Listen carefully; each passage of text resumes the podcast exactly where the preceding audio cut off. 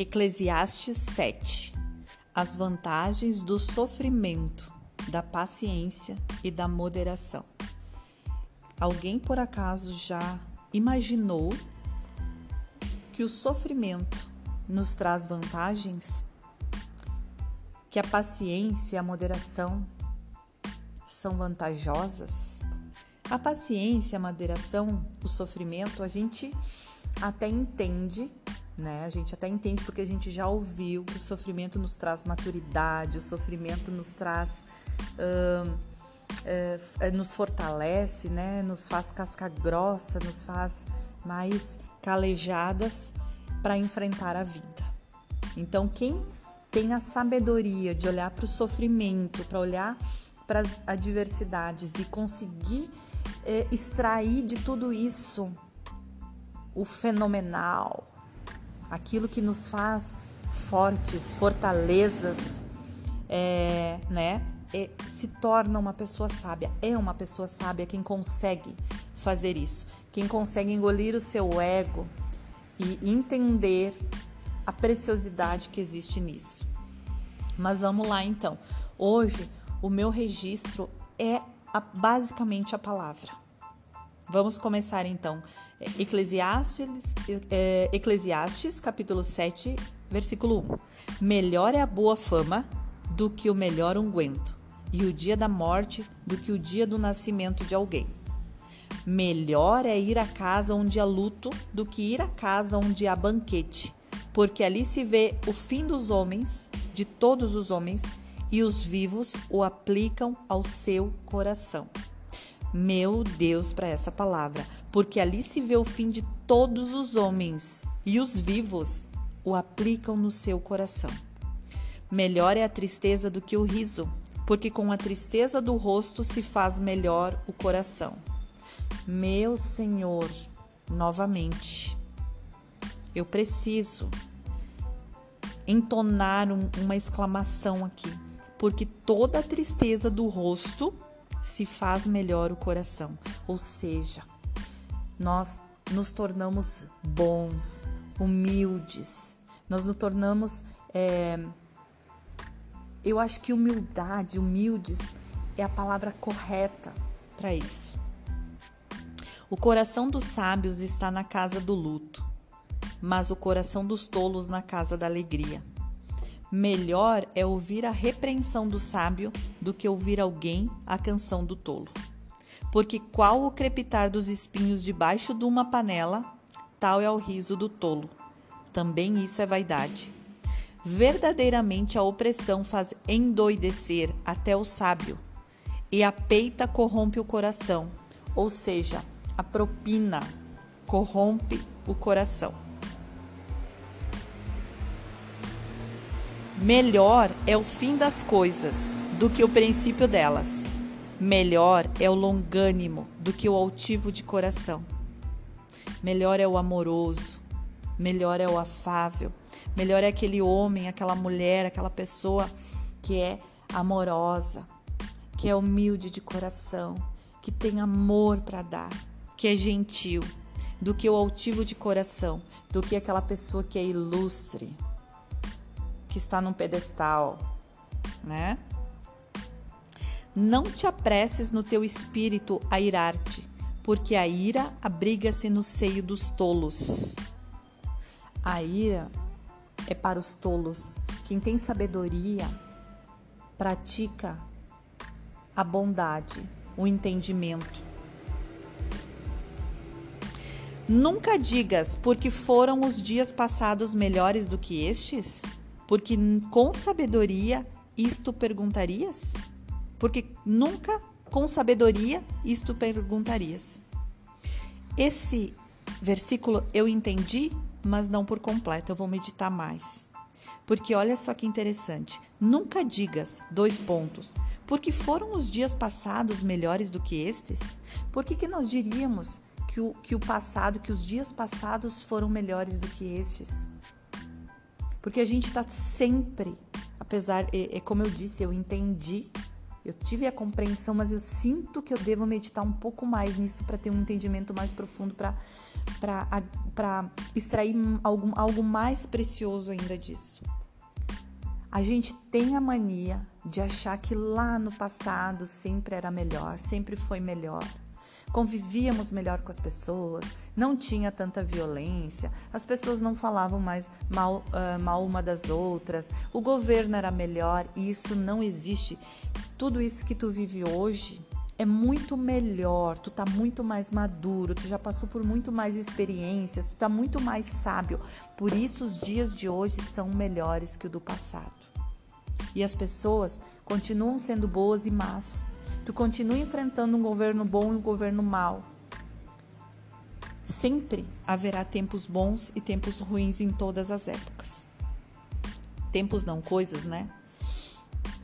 Tão boa é a sabedoria como a herança, e dela tiram proveito os que veem o sol. Vou repetir essa.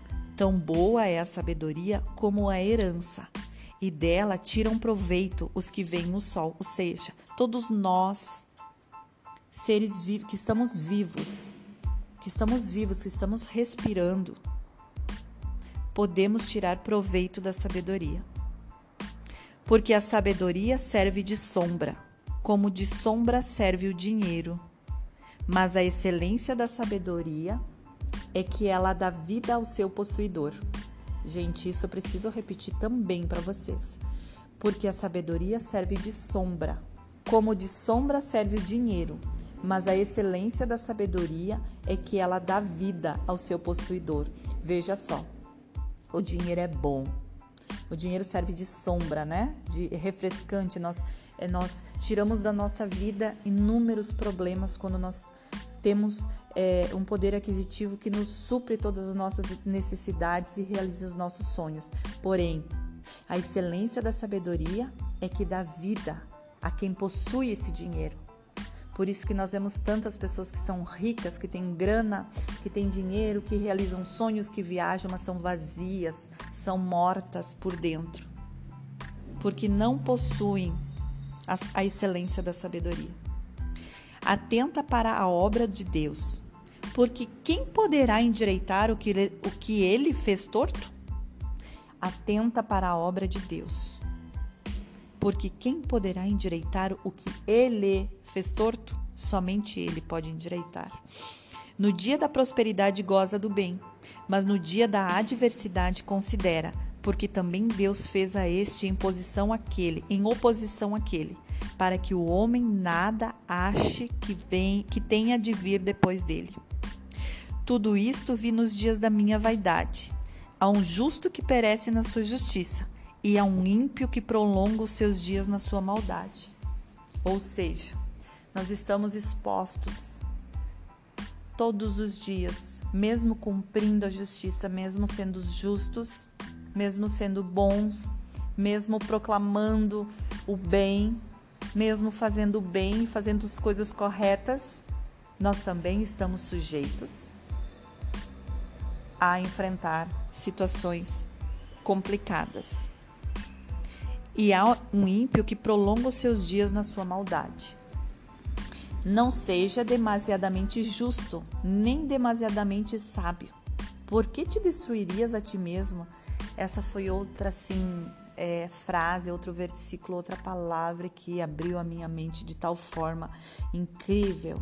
Não sejas demasiadamente justo, nem demasiadamente sábio. Por que te destruirias a ti mesmo? Nós não temos condições como seres humanos de cumprirmos 100% com a justiça. Isso vem de Deus.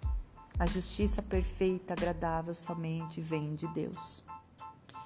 Não sejas demasiadamente ímpio, nem sejas louco. Por que morrerias fora do seu tempo? Bom é que retenhas isto, e também disto não retires a tua mão, porque quem teme a Deus escapa de tudo isso. Aqui eu posso lhe dizer o seguinte: muitas pessoas dizem que todo mundo tem a sua hora de morrer, né? Mas a palavra está dizendo: não sejas demasiadamente ímpio, nem sejas louco. por que morrerias fora do teu tempo? Por que tu adiantarias a tua morte, a tua partida? Por ser ímpio, por ser louco? E aí, logo no versículo 18 diz: O bom é que retenhas isto, e também disto não retires a tua mão, porque quem teme a Deus escapa de tudo isso. A sabedoria fortalece ao sábio, mais do que dez governadores que haja na cidade. Na verdade, que não há homem justo sobre a terra, que faça bem e nunca peque. Tampouco, ai, essa, esse versículo 21 é fantástico. Tampouco Tampouco apliques o teu coração a todas as palavras que se disserem, para que não venhas a ouvir que o teu servo te amaldiçoa.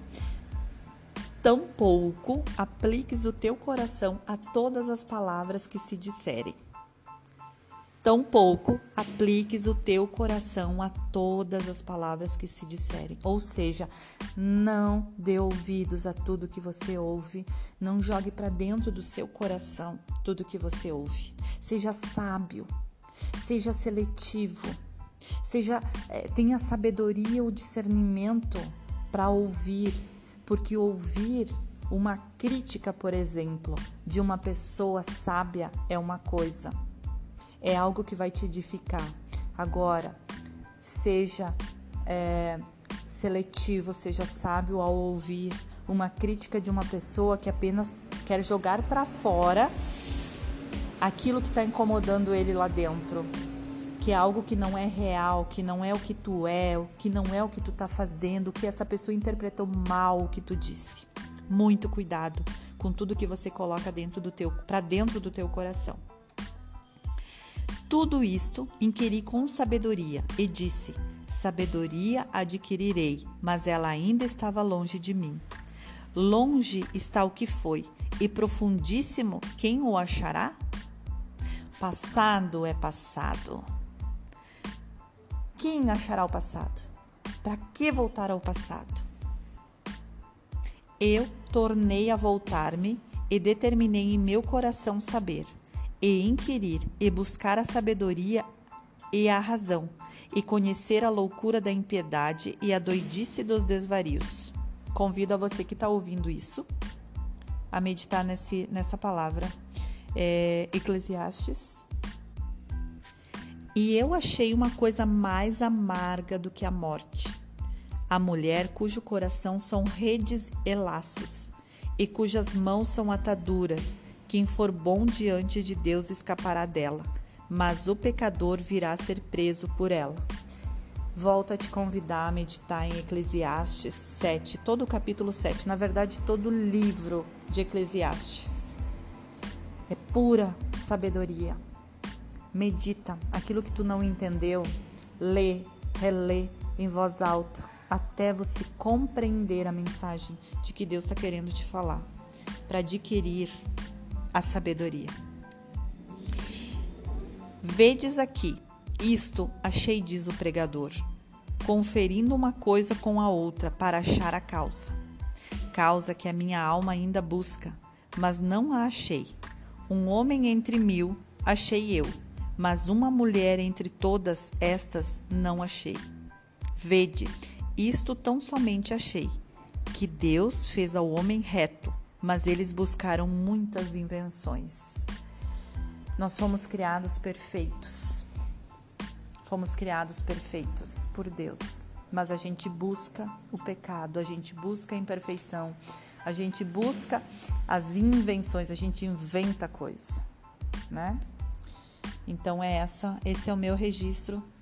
É, eu tô amando ler o livro de Eclesiastes eu já tinha uh, lido em outras oportunidades, eu já havia meditado em alguns versículos aleatórios dentro do livro.